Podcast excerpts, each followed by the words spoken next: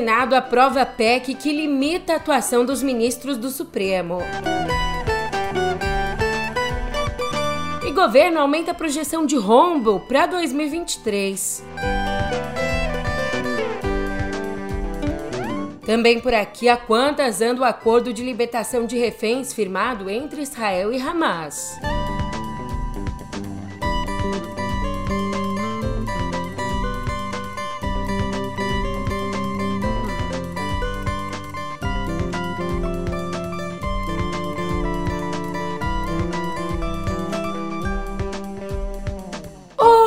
Ótimo dia, uma ótima tarde, uma ótima noite para você. Eu sou a Julia Keck, vem cá, como é que você tá, hein? Quinta-feira, dia 23 de novembro, eu nem comecei o episódio.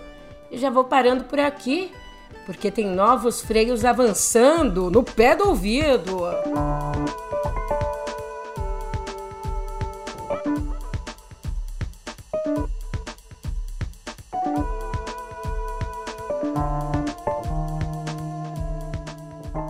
Não teve nenhuma abstenção. Por 52 votos a 18, o Senado aprovou ontem a PEC que limita as decisões monocráticas, aquelas decisões individuais dos ministros do Supremo Tribunal Federal. Está encerrada a votação. Em segundo turno, determina a Secretaria-Geral da Mesa que mostra no painel o resultado. Votaram sim 52 senadores, não 18 senadores, nenhuma abstenção. Está aprovada a proposta em segundo turno. A matéria. O texto, que precisava aí de 49 votos para ser aprovado, atingiu o mesmo placar de votação nos dois turnos. E a PEC segue agora para a Câmara. Com o apoio do presidente do Senado, Rodrigo Pacheco, a tramitação da proposta foi vista como uma movimentação do grupo do Davi Alcolumbre que pretende se candidatar ao comando do Senado. E então, para isso, busca se aproximar de bolsonaristas ligados à pauta anti-STF. Mas antes da votação, Pacheco negou mais uma vez que a movimentação seja uma perseguição à corte, dizendo: não é resposta, não é retaliação, não é nenhum tipo de revanchismo. Não temos motivo para isso. Julia, mas o que, que diz a proposta? Essa PEC aqui, ela define que decisões monocráticas, como eu disse, aquelas tomadas por um único ministro, não podem mais, não têm mais poder de suspender a eficácia de uma norma aprovada pelo Congresso e sancionada pela presidência, obrigando então que uma eventual anulação de uma lei, por exemplo, seja determinada por uma decisão colegiada, não individual. Ah, e o texto final, que foi aprovado pelos senadores, sofreu alguns ajustes, como a retirada, por exemplo, de um ponto que limitava o pedido de vistas. E olha que curioso, a maioria dos senadores do PT votou contra a PEC, seguindo a orientação que o partido deu. Só que o líder do governo no Senado, repito, o líder do governo no Senado, o Jacques Wagner, votou a favor, contrariando a orientação do próprio governo. Vem cá, será que você está me dando golpe? Esse é o tema de hoje, minha gente! Mas você viu que logo de cara eu falei que a votação dessa PEC envolve interesses nas eleições para a presidência do Senado. Viu que eu falei isso? Então, eu aproveito para dizer que essas discussões sobre a sucessão no comando do Senado, elas nunca foram tão antecipadas e estão a ponto de já causar divisões em partidos. É o caso, por exemplo, do PSD, do próprio Pacheco é que o Mineiro está decidido a apoiar a candidatura do Alcolumbre, que é filiado à União Brasil. Só que uma colega de partido do Pacheco, a Elisiane Gama, está se movimentando para se lançar na disputa pré-eleição, que só acontece em 2025. E ela está se movimentando mesmo, inclusive nessa semana a Elisiane vai ter uma reunião com o presidente do partido, Gilberto Kassab. Quem também vai participar do encontro é o líder da bancada no Senado, o senador Otto Alencar. A ideia por trás dessa movimentação toda é viabilizar primeiro a candidatura dentro do partido para depois buscar um apoio fora. Só que fora, meu filho, tá tudo quebrado. Os ministérios da Fazenda e do Planejamento anunciaram ontem uma piora na projeção para o fechamento das contas públicas nesse ano. Agora, a expectativa é que o déficit primário fique em 177 bilhões e 400 milhões de reais, o que equivale a 1,7% do PIB.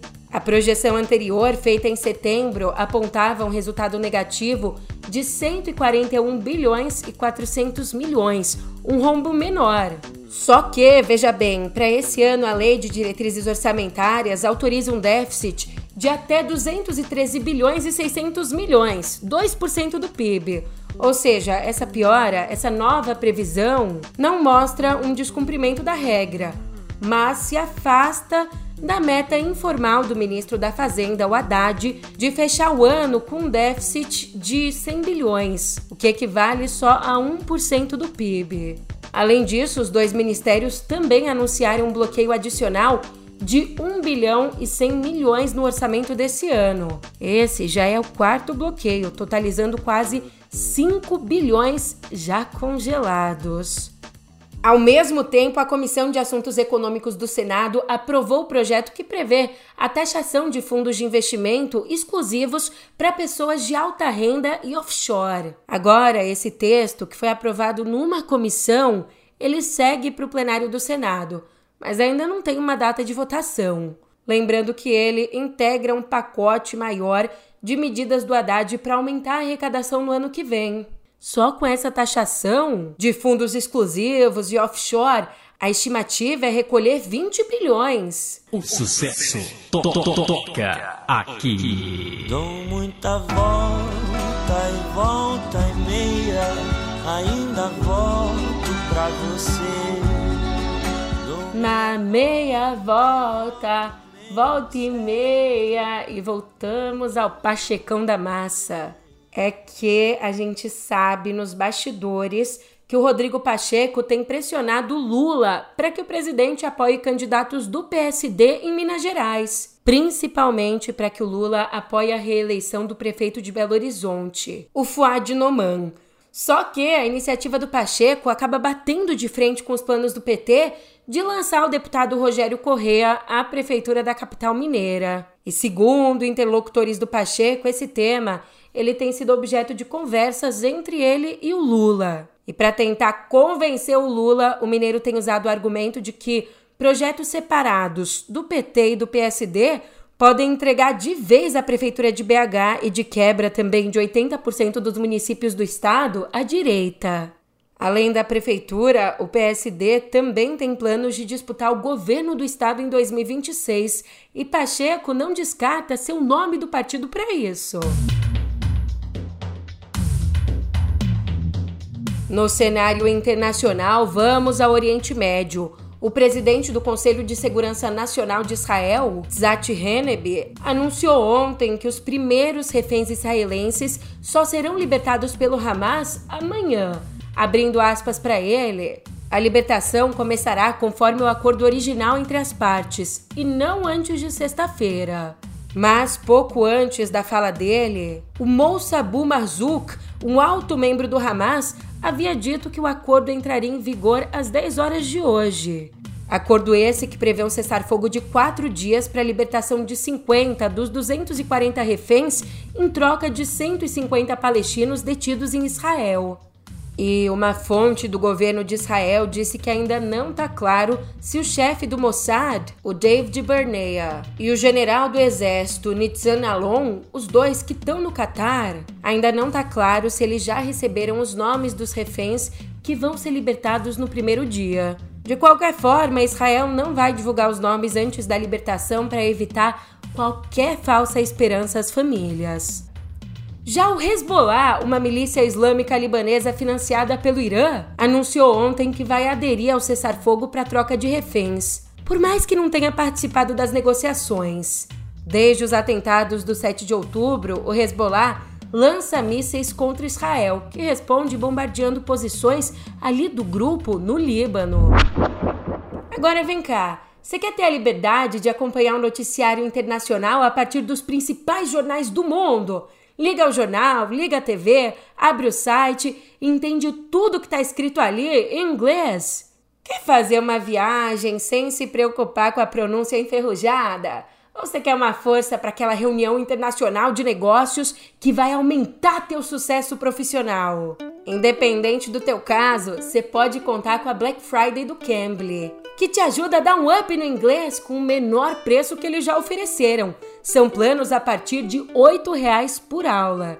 E as aulas, elas são um show à parte. E ó que eu falo isso com propriedade de aluna. Porque no Cambly você estuda em aulas ao vivo com tutores nativos e você pode escolher o horário que funciona para você e também pode escolher entre aulas individuais ou em grupos de até três pessoas. Tudo isso com uma metodologia que te expõe de forma frequente ao inglês da vida real e acelera a conquista da fluência. Não vai bobear, R$ reais por aula é mais barato que um cafezinho, é o valor de duas passagens de ônibus. Só que essas aqui te levam a alcançar o mundo todo. Mas quem avisa, amigo, é: esse valor só vai até amanhã, então corre, ou melhor, run! É só clicar no link que eu deixei para você na descrição aqui do episódio.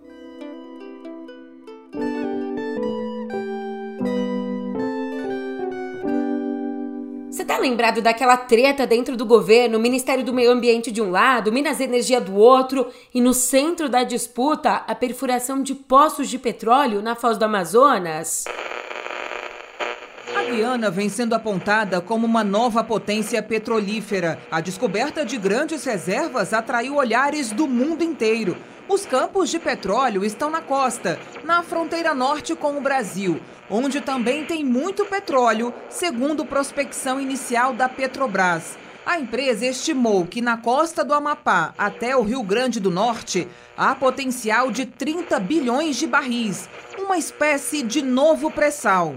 A possibilidade de exploração de petróleo na foz do rio Amazonas colocou em choque o ministro de Minas e Energia a favor e a ministra do Meio Ambiente contra.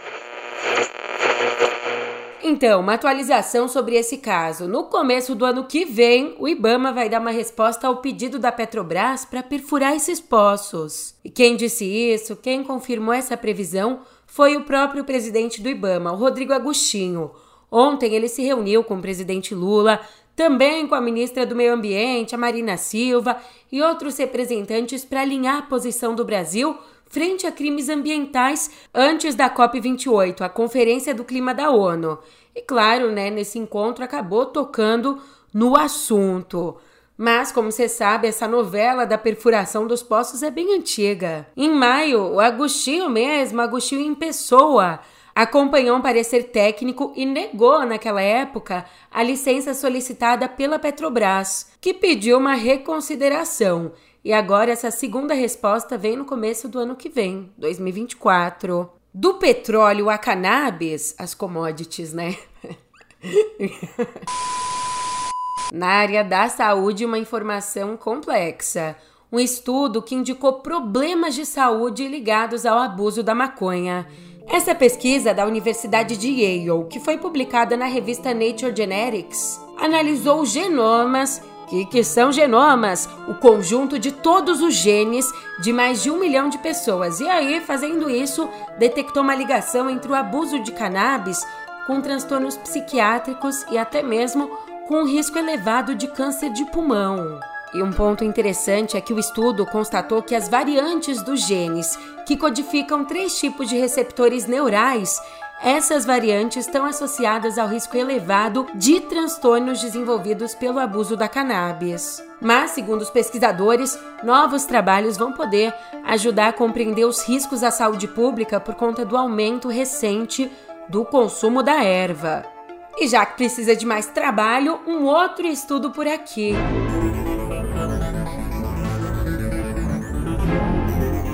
Esse publicado na Nature Medicine, que indicou que ferramentas de inteligência artificial que analisaram exames de câncer de mama identificaram 13% mais resultados positivos do que os médicos que analisaram, que acessaram esses mesmos exames. Ou seja, o médico pegou, olhou e falou: ah, aqui não tem nada. A inteligência artificial detectou. Mas falando de uma forma mais técnica, como é que foi feita essa pesquisa? Os cientistas do Imperial College de Londres usaram a ferramenta MIA em exames de 25 mil mulheres e aí compararam com as leituras de ao menos dois radiologistas. O mesmo exame passou por dois olhares médicos e mesmo assim a ferramenta ela detectou mais. Vale dizer que essa ferramenta A Mia, ela foi desenvolvida especificamente para diagnósticos médicos. E um outro ponto a ser apontado aqui, ponto a ser apontado, é que a maioria dos tumores identificados só pela ferramenta era do tipo invasivo, com potencial de metástase.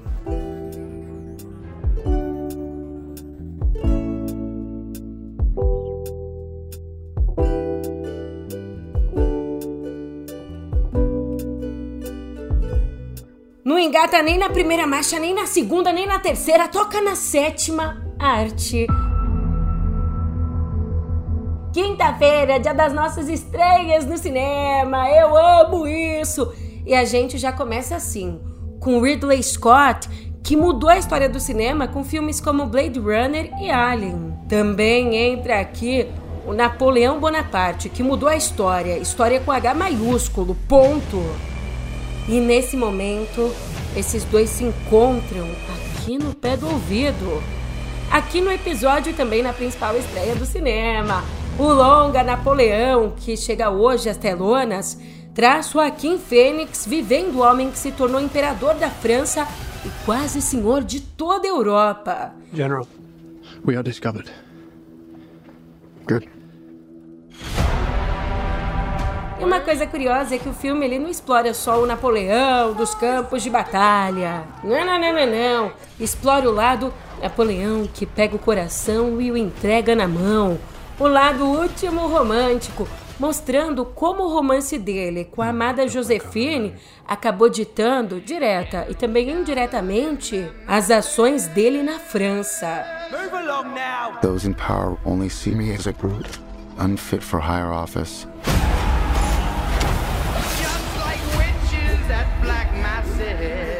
But I follow in the footsteps of Alexander the Great and Caesar. Evil minds that plot destruction. If you look down, you'll see a surprise. Once you see it, you will always want it. Sorcerer of death construction. E a terra natal de Napoleão, aliás, é o cenário do francês De Volta a Córcega, onde Khedija, uma imigrante africana que trabalha para uma rica família parisiense, é levada pelos patrões para cuidar das crianças durante um verão na Córcega. E é a oportunidade perfeita para Khedija voltar com as próprias filhas adolescentes para a ilha que elas deixaram 15 anos antes, em circunstâncias dramáticas.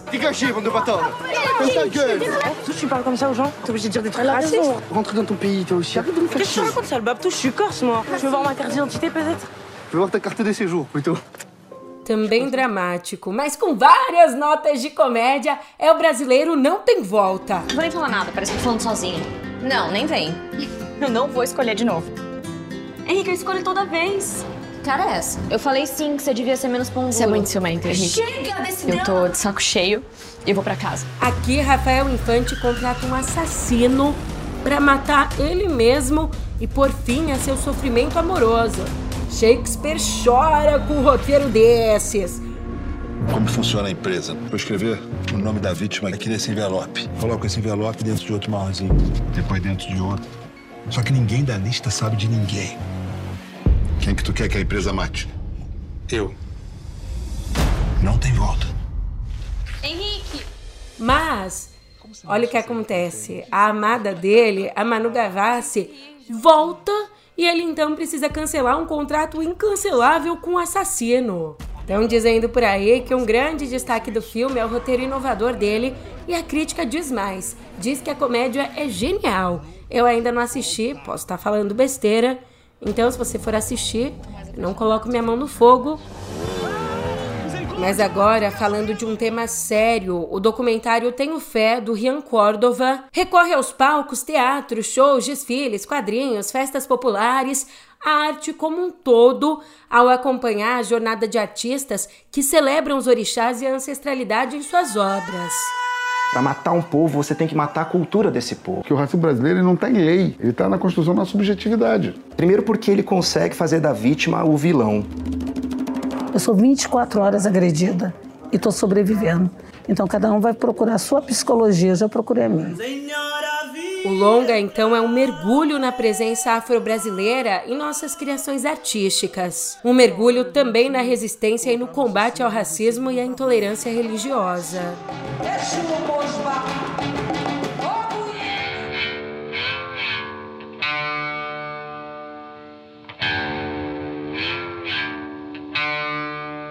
Deixando as telonas e migrando para as prateleiras. Na verdade, não só prateleiras, porque mais que uma escritora, a Patrícia Galvão, a Pagu, foi. Ela foi uma mulher à frente do nosso tempo no sentido da luta feminista, da coragem e do pensamento. Essa fala é da Adriana Armoni, doutora em literatura pela UFRJ, e ela disse isso na abertura da 21ª Festa Literária de Paraty, na abertura da Flip. E aliás, ali, logo na primeira mesa dessa edição, o especialista em literatura brasileira, o Kenneth David Jackson, leu trechos do recém-lançado Palavras de Rebeldia, uma antologia do jornalismo de Patrícia Galvão. Esse livro aqui, resultado de décadas e décadas de pesquisa sobre a Pagu, traz uma seleção de textos sobre política, sociedade e cultura, colunas escritas pela Pagu e que foram publicadas entre as décadas de 30 e 60 em diferentes jornais do país. A Flip vai até domingo. A Flip vai até domingo, mas a nossa felicidade acaba antes, porque tem uma acusação gravíssima aqui. Vocalista do Guns N' Roses, o Axel Rose, foi acusado de estuprar uma modelo num hotel de Nova York em 1989. De acordo com o relato, depois de se conhecerem numa boate, o cantor teria convidado Sheila Kennedy para uma festa particular com outras duas modelos. Então, ao sair do banheiro, a Kennedy teria sido encurralada e beijada pelo Axel. Depois disso, Axel transou com uma das moças enquanto incentivava as outras duas a participarem, o que obviamente as deixou desconfortáveis.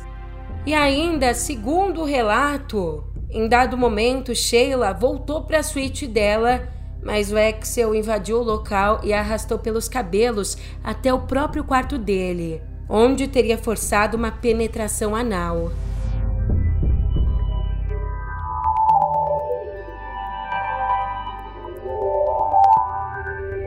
Sony o processinho. Que cara mais sem graça. A Sony enfrenta uma ação coletiva no valor de 7 bilhões e 900 milhões de dólares. Que é isso, meu filho? Calma. Quase 8 bi por abusar da posição dominante que ela ocupa no mercado, obrigando os clientes a comprar jogos só na PlayStation Store que cobra uma comissão de 30% a mais, o que eleva injustamente os preços, obriga o consumidor a pagar essa taxa. É brincadeira, hein? Acontece que o processo em questão, aberto há um ano, agora recebeu um sinal positivo de um tribunal no Reino Unido para prosseguir. E o sinal verde veio depois dos advogados da Sony alegarem que o caso era falho do início ao fim e pedir a anulação dele. Mas o Tribunal de Apelação da Concorrência disse que a empresa falhou ao tentar demonstrar essas falhas. Mas já que eu tô falando mesmo, vamos falar de falar? A OpenAI liberou o recurso de chats por voz dentro do Chat GPT para todos os usuários do iOS e do Android. Essa função já existia, mas até então ela estava restrita aos assinantes pagos. Agora chega para geral. Com a atualização, a gente consegue respostas faladas do robô de inteligência artificial. Por exemplo, tô lá cozinhando, preciso de uma informação, eu posso solicitar essa informação em voz e também posso pedir para o robô ler, declamar, desde histórias para dormir até poemas sobre temas específicos em qualquer idioma. E o legal é que existem cinco opções de voz. Bem, mesmo com essa novidade do comando de voz saindo da assinatura paga e chegando para todo mundo, a busca de imagens e a ferramenta de desenho, essas duas continuam sendo exclusivas para assinantes do Chat GPT Plus. Tá achando muito chique, muitas tecnologias? Então você não viu nada, meu amor. Vem mais aí. O Google informou que o Bard, o chatbot de inteligência artificial generativa deles, disse que o Bard pode responder perguntas específicas sobre vídeos do YouTube. Um robô que interpreta vídeo. Assim, né, com essa extensão, a gente consegue localizar informações do conteúdo sem ter que assistir o vídeo todo. Então, mais uma vez, tô lá na cena da cozinha, cozinhando alguma coisa e preciso saber a quantidade de um ingrediente ou mesmo qual ingrediente vai na receita. Mas eu teria que ver um vídeo de 15 minutos para isso. Então é só eu pedir ali na conversa com o robô, ele vai localizar essa informação dentro do vídeo e vai me apresentar. Antes, a ferramenta não conseguia fazer isso, de localizar a informação dentro do vídeo. Ela só encontrava os vídeos que a gente pedia. Ah, e a gente também já consegue pedir resumos de comentários. Mas em resumo, eu te digo que eu tô indo nessa, mas dessa vez eu não volto logo porque eu tô saindo de férias. Ai, eu mereço, vai. Tantas madrugadas acordada para te trazer informação. Eu não tô reclamando porque eu amo sua companhia. Mas sou trabalhadora, né? E todo trabalhador merece seu descanso. Então, eu vou me alienar um pouco, que é meu direito também. Vou deitar no sol, colocar o bronze em dia, o sono em dia e aí, daqui mais ou menos uns 15 dias, a gente coloca o papo em dia. Enquanto isso, você fica na companhia maravilhosa dos meus colegas aqui do meio.